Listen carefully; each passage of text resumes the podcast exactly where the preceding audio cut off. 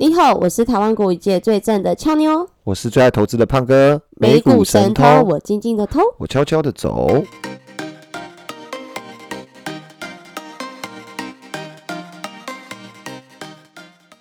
现在时间三月十号晚上七点三十六分。嗨，我们来先跟听众朋友讲一个秘密。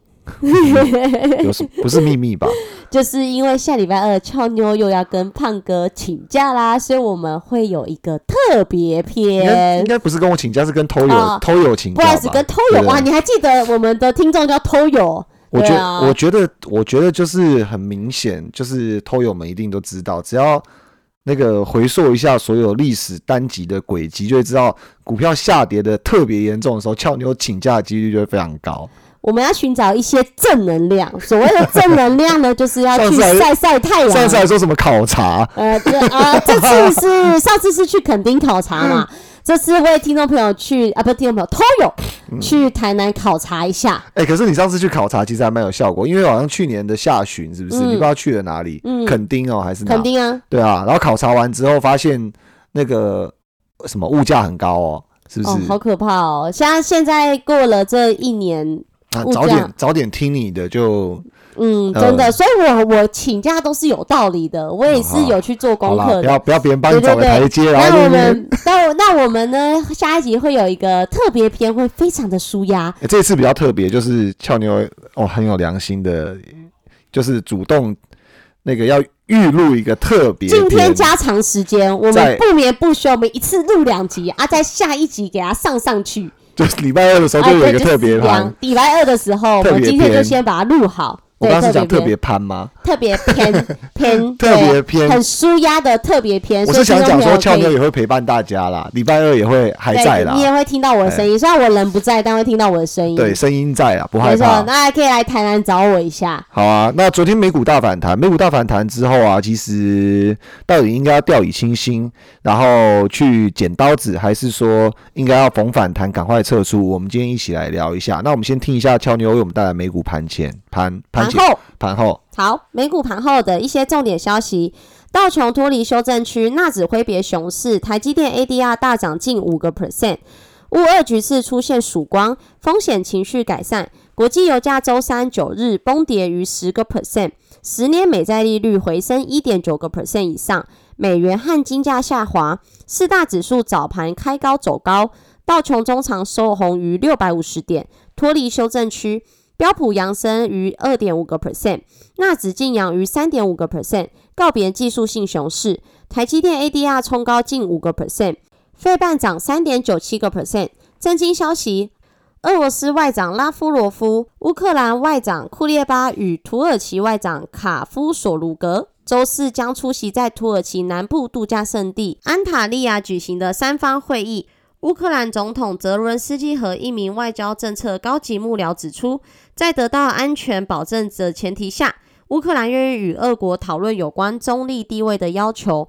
乌克兰总统泽伦斯基此前亦表态让步，不再要求让乌克兰加入北大西洋公约组织 （NATO），也就是北约啦，但希望得到安全保证。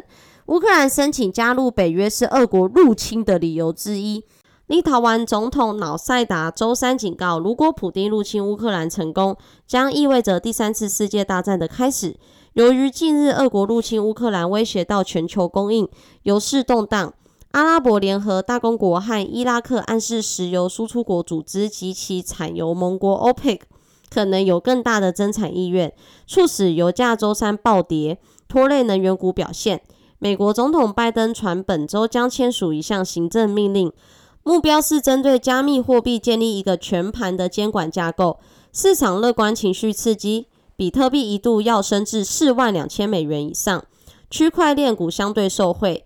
截稿前，根据美国约翰霍普金斯大学数据显示，全球确诊人数已飙破四点五亿例，死亡人数突破六百零一万例。全球一百八十四个国家地区接种超过一百零九亿剂的疫苗。周三美股四大指数表现。美股道琼指数上涨两个 percent，纳斯达克指数上涨三点五九个 percent，标普五百指数上涨二点五七个 percent，费城半导体指数上涨三点九七个 percent。焦点个股新，哎呦哎呦，开晒哦，真的该晒点太阳了，那个灰尘好多。好啦，焦点个股新闻，科技五大天王齐扬，苹果上涨三点五个 percent，Meta 上涨四点三一个 Google 上涨四点九七个 percent，亚马逊上涨二点四个 percent，微软上涨四点五九个 percent。道琼成分股以 Salesforce 领涨，CRN 上涨五点七七个 percent，美国运通上涨五点三七个 percent，Nike 上涨四点七四个 percent，雪芙蓉下跌二点五个 percent，微讯通讯下跌零点三二个 percent，费半成分股几乎全数收红，艾斯摩尔飙涨八点四三个 percent，美光上涨二点九五个 percent，AMD 上涨五点二三个 percent，NVIDIA 大涨六点九七个 percent。印材上涨三点六个 percent，高通上涨四点二一个 percent，Intel 上涨零点二七个 percent，台股 ADR 全数走阳，台积电 ADR 上涨四点九五个 percent，日月光上涨五点一三个 percent，联电 ADR 上涨五点四四个 percent，中华电信 ADR 上涨零点八六个 percent。企业重点新闻：亚马逊收红二点四个 percent 至每股二七八五点五八美元。盘后股价一飞冲天，喷涨逾十个 percent。亚马逊周三盘后时段宣布二十比一的股票分割计划，以及一百亿美元库藏股计划。此前，投行维持亚马逊增持评级。分析师认为，亚马逊将进一步转向 AWS 等利润率更高的业务，可能在今年上调其估值。Apple 上涨三点五个 percent 至每股一六二点九五美元。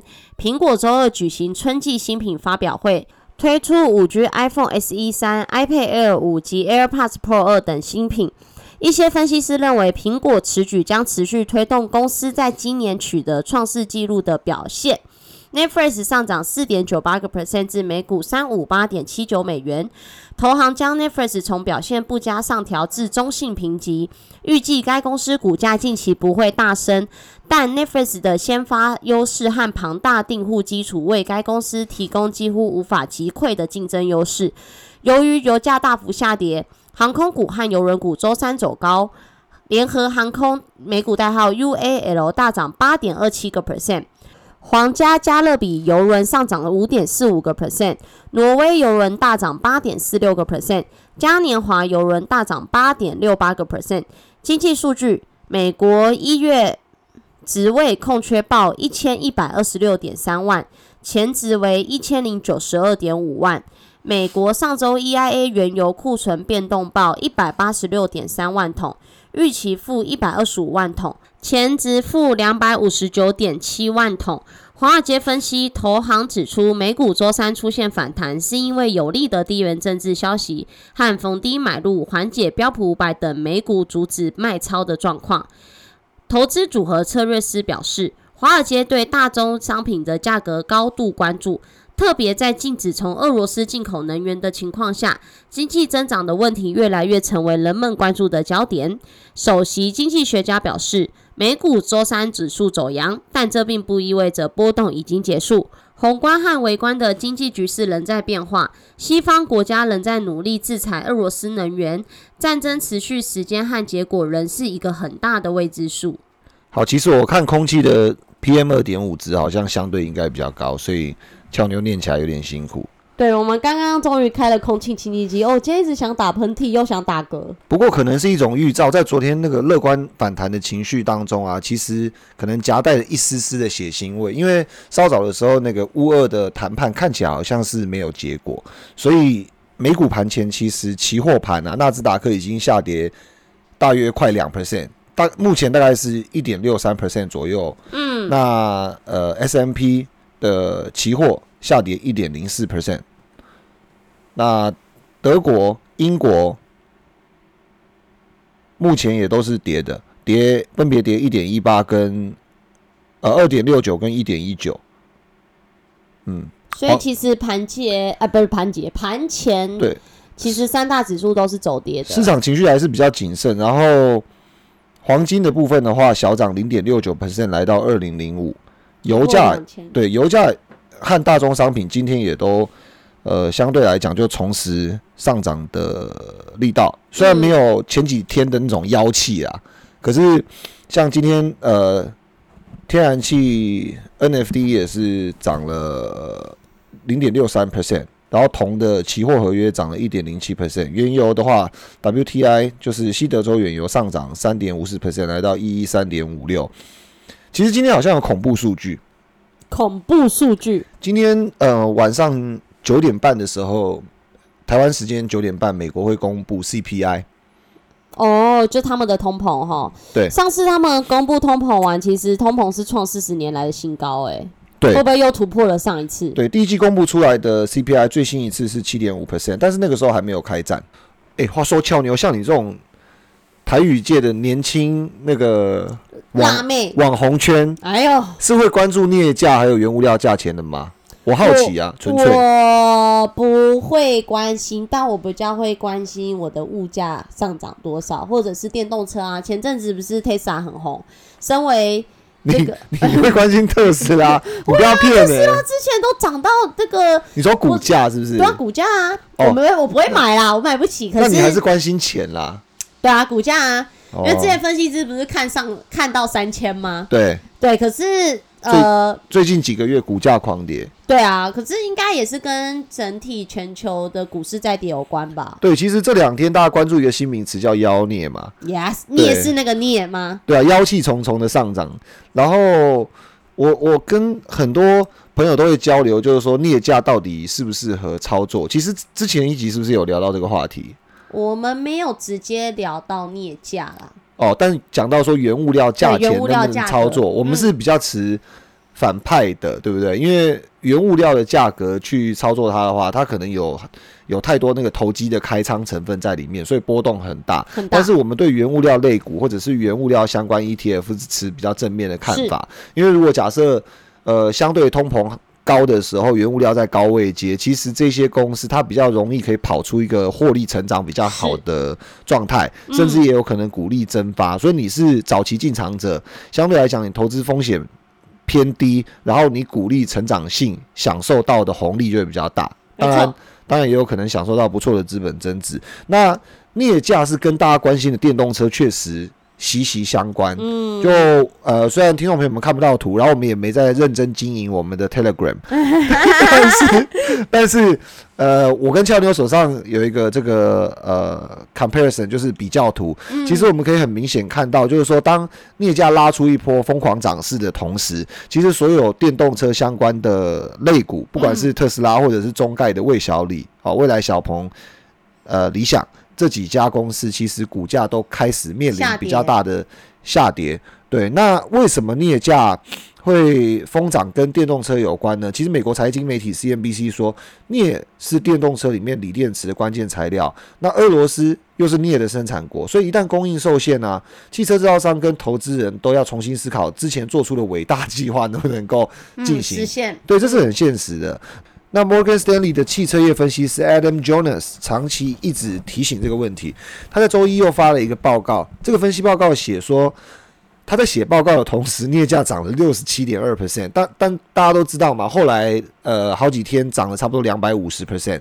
他的意思是说，涨六十七 percent 的时候啊，这代表每一部电动车的成本加了一千美元。哇，但其实解释一下，就是说，其实这个加了一千美元，其实比想象还要更严重一点，因为很多电动车他们也是有成本预算控制啊，嗯。所以镍价涨六十七它不一定会叫原物料啊，它可能嗯停产或者是暂缓接单，像比如说这两天的那个台湾的不锈钢公司，很多一缸子他们就交代他们的业务嗯。先暂停接单，你们有遇过？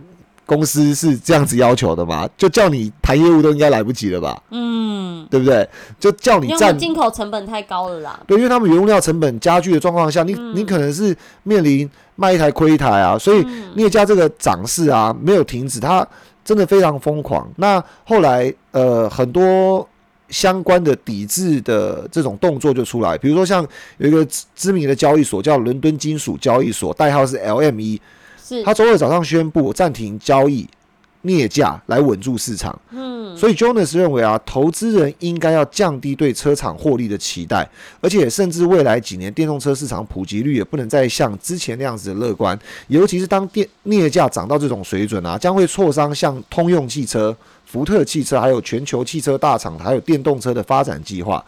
那今年车厂有发现，如果在锂电池的负极处增加镍的使用，可以增强电池电力的强度，还有延长续航力。那较老式的锂电池，它的负极大约三分之一是镍，所以今年开发的电池拉高镍的比重。目前大部分的负极所含的镍都有六十帕左右，有些电动车特别去掉钴，让镍的占比还要更高。比如说像乐金化学，就是那个 LG Chem。供应特斯拉的电池啊，其中负极里面有百分之九十是镍，嗯，真的是很高的比重啊。那高镍量的电池对于电动车而言，其实有非常显著的优点哦，所以它的比重才会被很多电池制造商大幅的提高。那在乌俄开战之前，其实镍价就已经不便宜了。随着各个车厂都加足马力要推动电动车，其实短缺的问题已经被专家点出来。比如说像去年秋天的时候。呃，有一个分析师的报告就警告说，电动车用电池所需要的高等级镍，可能在二零二四年就会出现供应吃紧的问题。大摩的 Jonas 也是同意他的观点的。那像 CNBC 有提到，如果镍价的涨势持续，电动车市场最直接的反应就是价格上扬，特别是要求电池要有高表现所需要用到较多镍的高阶车款。俄乌战前啊，没有锁定镍供应的车厂。增加的成本可能会让这些必须自行吸收，而且拉低利润率。另一方面，可能也必须要转嫁给消费者。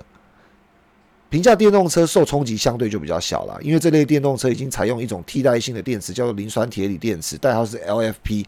LFP 的电池啊，负极不用用镍或者是钴，但是 LFP 的这个电池技术啊，其实在美国啊，确实是有一定的程度能见度，主要是因为特斯拉去年把这项技术用于一些入门车款里面，就是比较便宜的啦，低低阶的车款。那当时被认为特斯拉只是为了要增加入门车款的利润，所以去压低成本。其实这个在网络上啊，战得沸沸扬扬，就双方说法各持己见。那如今镍价一飞冲天，CNBC 就提到，可能要看到全球车厂去追随特斯拉这个脚步。俏牛，你觉得？这可行吗？你说追求特斯拉这件事吗？对，就追随他的脚步去弄一些低阶电池、低阶效能的一些电池，磷酸铁锂啦。其实到底低不低难说，但是就是为了省成本，我觉得不不不是长久之路吧，应该是把这个妖孽先打下来吧，把这个妖孽先打下来，那电动车成本就不会这么高啦。这个妖孽。已经涨了两百多派，也刚该下来了。但是有时候其实就是这样子，一个势头，它既然有支持它的原因哦，其实你你再怎么打压，也只是压抑它的涨势，因为你火灭了，但火苗还在啊，这是很困扰。可以把火压小一点。哎，这这倒是真的。其实 Morgan Stanley 他就有提到啊，去年其实火苗就在，因为大家在做电动车嘛，因为全世界要。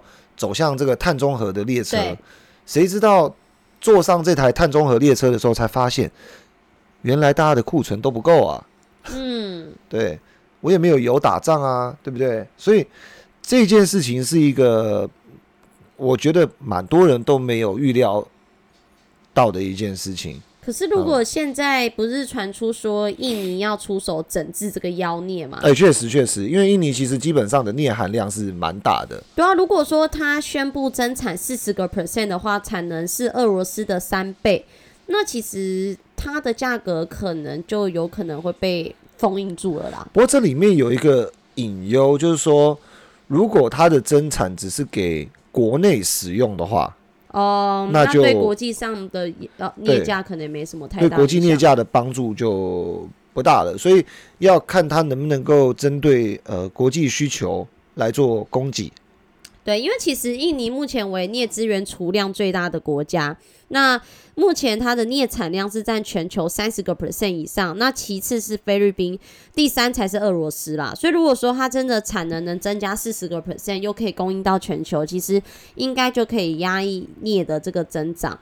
所以其实很多人应该是在探讨说如何致富啦。那镍价这种东西其实有波动，当然就吸到眼球。可是俏妞，你觉得你？会不会想要加入这个做多放空的行列？呃，目前以它飙涨的速度，两天内飙涨两百五十趴来说，很诱人。我很诱人，但是我其实对于镍讲老实话，我是看好的，只是我觉得它飙涨速度有点太快。因为如果未来碳中和或电动车是一个趋势，那势必要用到这个原物料。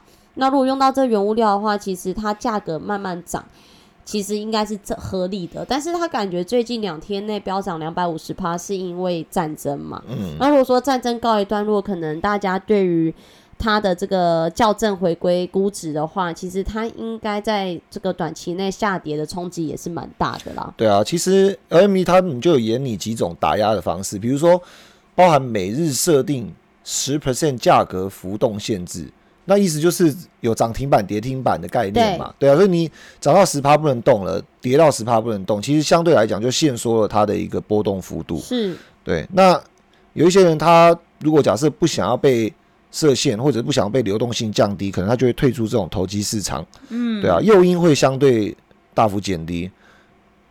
然后暂停交易也是之前做的一个手段。嗯，那像俏妞刚刚讲到，这个长期成长性其实还是来自于现货交割的基本需求。可是你涨得太多，电动车还有电池制造商其实是会停手的。而而且这个市场其实不止供应给电动车厂嘛，比如说像不锈钢，也是镍的下游厂商。嗯，基本上如果不锈钢喊停，那上游也是完蛋。是，或者是如果当有一些积极的这个下游是中下游厂商，他是觉得我这东西一定转嫁到消费者身上。嗯，就后来错估形势，消费者不买单，其实。最后还是走到动能衰竭。嗯，没错。当然，我们不是在看空啦，也不是在唱衰，当然也不是在呃见高就喊空。可是有时候就是这个东西，其实它是有很多不可抗力因素，而且都是短期，就是你做梦也没想到，就突然开始去被执行的状况，所以你很容易被嘎嘎掉你的部位，不管你是空头还是多头，这个是比较尴尬的。嗯，所以其实就是。以以现在我来说，我就不会去碰这种妖孽了，嗯，就是妖孽。但看，但不能看得出来，这些原物料在今年啊，呃，高通膨的环境里面，很容易就产生这种冷不防的暴涨。前几天出现了妖孽，谁知道过几天会不会有一个神童，铜铜价的铜，神童，对不对？神明的神，对，就是这个是。呃，尤其是我们这一代年轻人，我也是年轻人啦，嗯，啊，很年轻的年轻人，呀，我们都没有看过二零零三年或者是更早期通膨比较严重的时候，嗯，对，那那个时候就是很普遍会出现这种原物料的疯狂轮涨啊，这个就是通膨环境，所以基本上今天晚上开出来九点半这种恐怖数据，已经有机构喊到十嘞，哇，好可怕哦，对啊，到底是？美国哎，美国的通膨率到十是到底是哥伦比亚还是 夸张哎？如果到十，那势必难怪盘前现在跌得一塌糊涂。对啊，所以美国 Z 世代的那个加薪期望也是非常大的，嗯，而且他们是可以为了加薪是是可以不上工的，愿意，因为他们现在你可能不加薪，你那些钱也吃不饱了吧？对，这个我们去年就一直一直觉得这个是一个非常。严重的问题，严重的问题，嗯。但是好的地方是，看美国的整个呃就业状况其实是很好的，比如说失业率的下降，或者是就业的人数其实是大幅提升。另外，我们还时常会去从这个家庭的平均储蓄来看，有储蓄相对来讲的话，通膨上升、物价上涨，表示大家比较有能力可以度过。嗯，物价上涨。嗯，但如果假设这个储蓄是像早年一样，因为美国人不喜欢存钱，对，美国你的口袋空空的话，那那是一个很尴尬的事情。如果那个通膨的年增率又到百分之七到百分之十，这个是比较不好的迹象。不过现在看起来是还好，所以才会产生前几集我们都在跟听众朋友们分享的整个市场环境。嗯，虽然没有整体的景气衰退，但是你会发现上涨的族群。就集中在非常少数的板块，那当然你也可以选择在大多数的板块，或者是加入少数的板块里面。Yes，没办法对抗它。就跟他站在一起吧，没错，就拥抱他，就拥抱他，不拥要再抱。不要再跟他为敌了，我们已经遍体鳞伤了，拥抱你的敌人、啊。我们已经遍体鳞伤了。这个是这个是一个很重要的逻辑，必须要去尊重市场大多数人的思维。今年以来，其实得到最大的教训就是，真的要尊重市场，对。不要再与他为敌了。对，东风吹过来了，我们就当墙头草，风哪往吹，我们就往哪飘。你看，现在已经已经已经跌到语无伦次了。对啊，跌到有点语无伦次了。对，我们就是往强者那边去靠就对了。讲到这个俏妞，就有点淡淡的哀伤，因为我们神偷之前有录过一集节目，关于通膨的时候，有讲到抗通膨的一缸子 E ETF。真的，哎、如果当时偷友有偷听到，哎、不能这么讲偷听啦，人家光明正大听我们节目。对对对如果偷友有跟到的话，那真的不得了哎、其实有的话，他们也是偷偷买到赚到，然后他不会跟你提到，啊呀，哦，对对对。那但我，们否则就会有很多朋友来借钱啊，对不对？嗯，然后就嗯好像会有很多好评在我们下面，但我们目前还没看到，但是我觉得偷友应该还没看到。我我觉得我觉得那一集就讲到很多相关 ETF，然后刚刚俏妞默默的就是有一点哀伤表达说，如果没办法打赢就站在一起啊拥拥抱他，跟他站在一起，对啊。那最近除了就是镍价，当然手上大家还是要有嘛，所以呃，今天神偷就跟大家分享一下这个观察点，就是。关于我们这提到的这个镍价，其实是一个因素之一。那所以大家怎么去观察它？我觉得你因为你你有的话，我觉得决定是更难更难判断。比如说有些人手上叠两层，嗯，有些人手上是跌四成五成，对，对，那跌到四成五成的时候，说老实话，这个有点面临到进退两难的阶段。所以什么观察点会对你来讲最有帮助？我们可以请俏妞来为我们剖析一下。其实刚刚前面有讲到说，其实这不单只是镍的这个价格涨跌，其实也会影响到电动车嘛。因为呃，在前阵子，其实大家都知道，其实 Tesla 是一个很红很红的股票代号嘛。对，那二股股股股票啦，对，那其实像如果镍价有有几个情况啊，如果说现在镍两天内就这样飙涨两百五十趴好了，第一就是可能好，那消费者转嫁假假设转嫁到电动车上面价格，那可能消费者就不买啦。那不在不买的情况下，其实如果说今天厂商就开始停产的话，那可能镍的价格是不是可以压下来？其实其实俏妞刚刚讲到这个，我观察一下二月的电动车厂的总体交车数据，就如果假设以呃去年这样子同比的这个增长率是有的，就嗯我我今年二月跟去年二月比是当然还是成长的嘛，因为一年一比一年的消费意愿还要产能提高。可是如果假设拿二月，当然二月是短月，对，又是淡月，可是说真的，二月跟一月比是真的差低很多。差了一大截，所以也难怪市场会去担忧说，那接下来呢？是半导体在缺货，还是镍价在上涨，还是消费力道真的已经被打压？所以俏妞刚好提到这件事情，其实有一个很大的观察点，就是到底交车的数据能不能够在三月公布出来的时候，它回到一个比较好的成长轨道。嗯，那这个东西里面可以显示出来，就是总体的交车量，但是这不代表一切，不代表股价落地，也不代表这些公司具有成长性，因为很有可能它是平价出售。那平价出售，它的所有原物料都贵了的情况，其实它的毛利率就会变低。对，比如嗯，说，呃，中国的一家电动车，它呃叫小鹏汽车嘛，小鹏汽车它前年的毛利率大概是百分之四左右，是。去年好不容易成长到百分之十四，可是看起来今年股价大跌，整个估值嗯，已经把毛利的这个下降都反映在股价上了。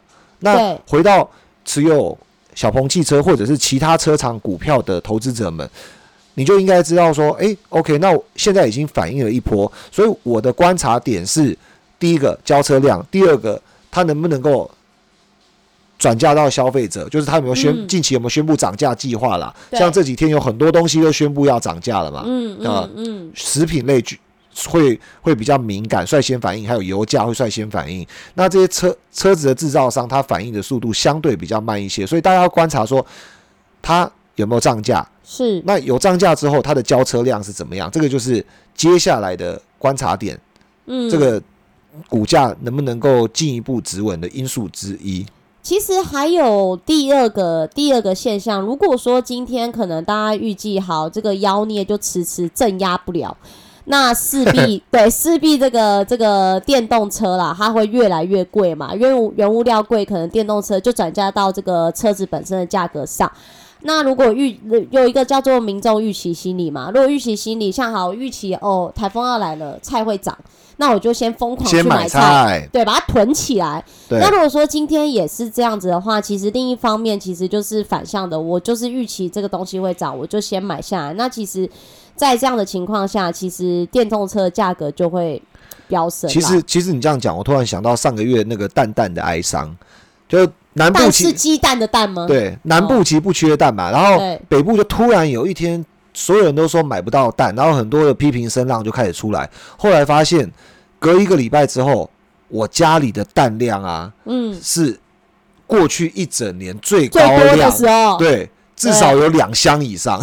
所以也就就是民众就疯狂买啊。其实中南部根本不缺，因为那段期间我在彰化，我就看我阿妈的地上有两箱蛋，我就说蛋现在不是很难买吗？我阿妈说不会啊，不会很难买啊。然后就是我们在吃饭的时候就看新闻说北部大家都在大排长龙，哎大大排长龙在买蛋，然后还有早餐店干脆不开，因为因为早因为没有蛋嘛，所以早餐店其实也做不出什么东西来。对对，然后那时候我记得那时候过完年后，我朋友有买买那个新房子，我们一进去开他冰箱，对。我们都说哇，你家有蛋呢，就好像是很珍贵的。对对，所以其实这是第二种状况，就是如果预期心理电动车会因为原物料上涨而价格上涨的话，那可能我们产生预期心理的话，也会拉高再次拉高电动车的价格啦。对，所以这个就是要看潜在消费者有没有被刺激出来。所以还是回到我们刚刚讲的交车量，呃嗯就是新订单量还有交车量。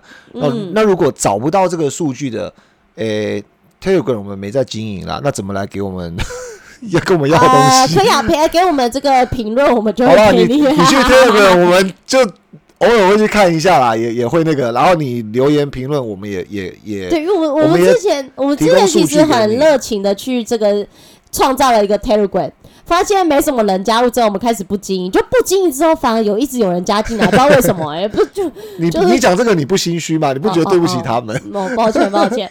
好，对我觉得在讲这个第三种情况啊，好，第三种情况，还还有其他种情况，对，因为第三种情况是目前好像我们的确看得到的现现象，就是说，因为现在这个妖孽的走势是前所未见嘛，所以其实有一些的这个厂商，就是中游、中下游厂商，他已经开始在暂缓购料去接，就是等于是不接单了，对对，就不让他业务去谈单了啦，因为他们不买这个原物料了。对对，那像呃，我们刚刚有看到这个一则新闻，就是大家知道的这个台股代号华兴是一六钢零五嗯，对对对，它其实就宣布封盘。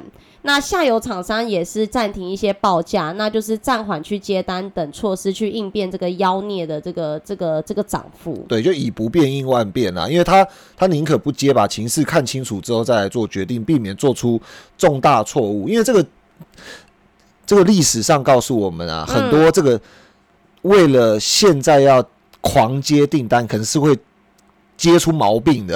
是，对，因为其实不管呃不止这个华兴这一家啦，其实多位国内的不锈钢厂的主管就直言说，其实从业二三二三十多年以来，从来没有遇过镍价飙涨的如此夸张，已经无法是用常理判断。真的是啊。所以，他们现在目前只能要求业务就是暂缓去接单，停止报价，然后看看后面几天镍价的这个走势的情况。对。对，所以呃，如果说这个情况发生了，其实进一步如果打压镍的价格的话，相对来讲，其实对于电动车市场也是好的啦，就是原物料价格下跌嘛。所以这个排列组合其实有非常多种啊。嗯，像比如说，像我讲到这个不锈钢产业，它这个上中下游的这个接接单情况、叫料的情况啊，其实都会影响镍价。可是反过来，比如说像华兴封盘，或者是像中下游的，比如说那个代号二零六九的这个运仓哦，嗯。它如果假设呃像接单暂缓的这种动作出来之后，那有需要的其他的这个呃合作者，他就会疯狂的跑去其他的供应商叫货，是，这也是一种可能性嘛。嗯，所以压不压得下来，没有一个标准答案，所以我我们没办法正确的想到说这个股价到底怎么走，所以大家也很明显看得出来，投资者就很怕不确定性。嗯，所以结论是什么？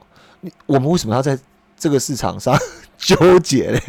嗯，我觉得其实比较明显看到说。